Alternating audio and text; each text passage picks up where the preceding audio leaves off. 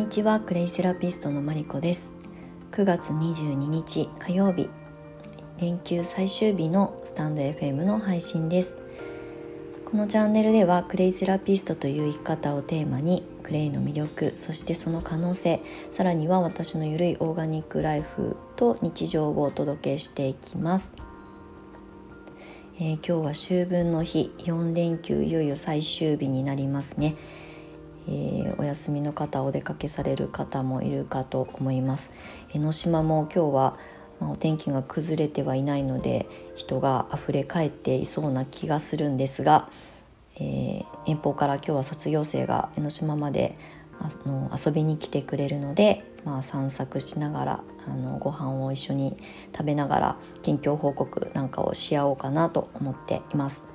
茨城から鎌倉まで、えー、3ヶ月ぐらい通ってくれてたんですね養成講座受けに。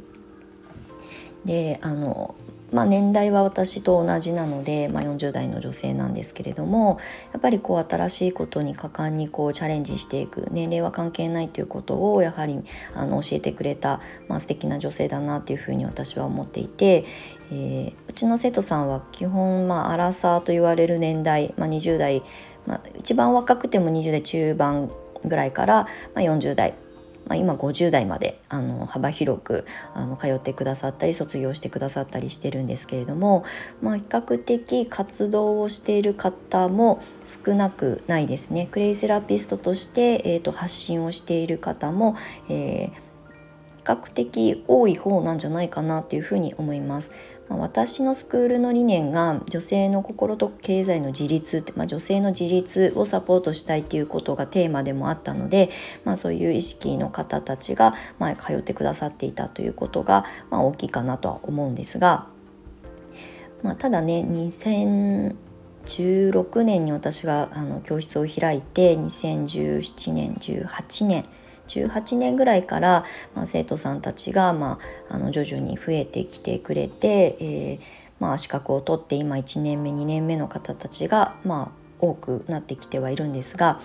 まあ、そういう方たちが、えーとまあ、自分でそれぞれちゃんと卒業した後も活動は自分であの自立してされてる人も多いんですけれどももっともっとあの可能性を広げていきたいなっていうのは私自身がずっと思ってきたことなので、えー、私はクレイセラピストになりたい方を育成するのはもちろんのことその方たちが活動を楽しめるような環境を作っていくっていうことに、えー、これからは注力していきたいなというふうに思っています。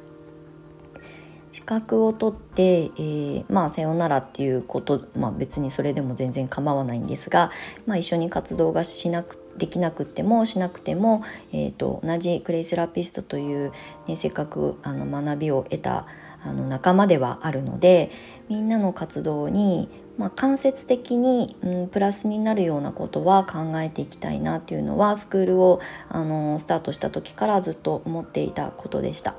ただまだね3年ぐらい前っていうのはクレイセラピーってん？クレイってなんか最近聞くようになったよねという感じのレベルだったのでまだまだね表に出ていって PR してみんなに興味を持ってもらえるタイミングだったかというとまだそこまでは至ってなかったかなというふうに思います。ただ、えーと、マーケットって気づいたら急激に拡大する可能性がある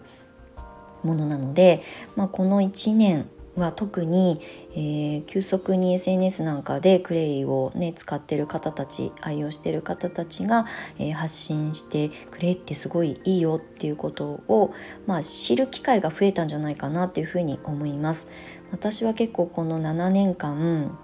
もうリサーチをとにかくしまくってきて、えー、まあ市場の動きというとちょっと堅苦しいんですがあのマーケットの変化を見てきている方なので、まあ、これからどういうふうに発信していけばいいかどういうことを、えーと、試みとして、えー、チャレンジしていけばいいかっていうのが、まあ、なんとなく、まあ、見えてきてはいるんですね。その一環としてクレイカフェという、えー、ちょっと楽しいクレイセラピーを届ける場所とかプログラムみたいな形で、えーと、スタートさせようって思っているのが、まあ、その一つになります。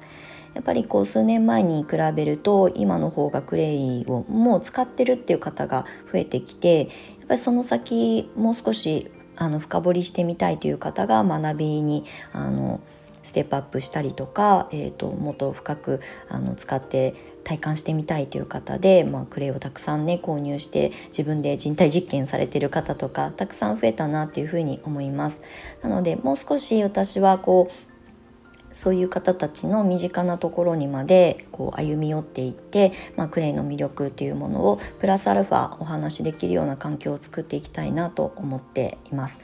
もともと私は会社員時代もずっと長く営業職だったりとか接客業しかやってこなかったのでどちらかというとこう人とコミュニケーションをとってそのものの良さその、えー、人の良さとかっていうものを伝える方が得意なんですね。なので、えーと、そういう場所に出向いていって、えー、まあ、クレイの魅力を、まあ、自分の口で直接伝えていくという活動を、えー、改めて再開しようかなと思っています。過去にはまあ一人でね湘南に引っ越してきたばっかりの時は、まあ、マルシェに出店してみたりとか、まあ、イベントごとにまあ出店させてもらったりとかっていうことをやっていたんですがやっぱりねあまりこうメジャーではないクレイセラピーがブースがあったとしてもよほどクレイを使ったことがあるという希少な方しかね寄ってきてくださることはなかったので、うんまあ、その当時は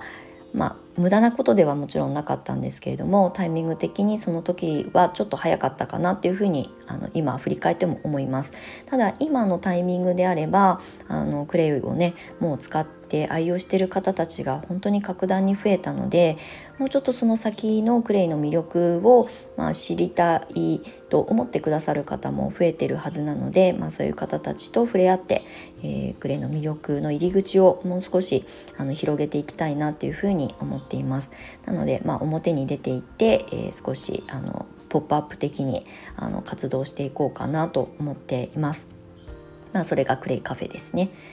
まあ、あとは私普段はもうずっと家に引きこもって生徒さんのレッスン以外はアウトプットではなくインプットに時間をとにかく当ててます。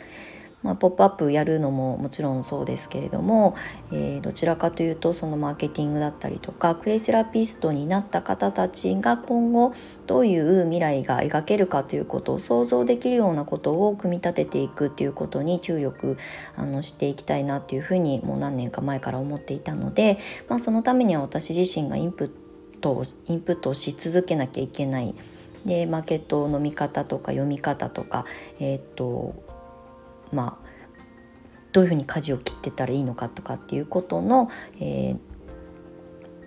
なんだろうな視点を磨くというか、まあ、私もブラッシュアップどんどんしていかないと時代に取り残されていってしまうので、まあ、そういうためにインプットとにかくいろんな情報を入れて、えー、脳内で整理整頓してクレイセラピーに私の活動、まあ、もしくは私のあのスクールを卒業してくださる皆さんのプラスになるような情報を、えーと、どれだけあの絞り込めるか絞り出して、えーと、まとめていけるかという作業をしています。まあ、今日はねお休みなのでそのインプット作業は一旦今日はやらないんですけれども、まあ、こういうあのスタンド FM とかで配信しながらまた、えー、クレイセラピーのそのもうちょっとこう魅力を、えー、カジュアルに伝えていけるような、えー、活動をしていこうかなと思っております。それでは今日は、えー、連休最終日お天気は持つかなとは思うんですが、えーと、素敵な一日をお過ごしください。また、えー、明日配信しようと思います。お付き合いくださいましてありがとうございます。ではまたお会いしましょう。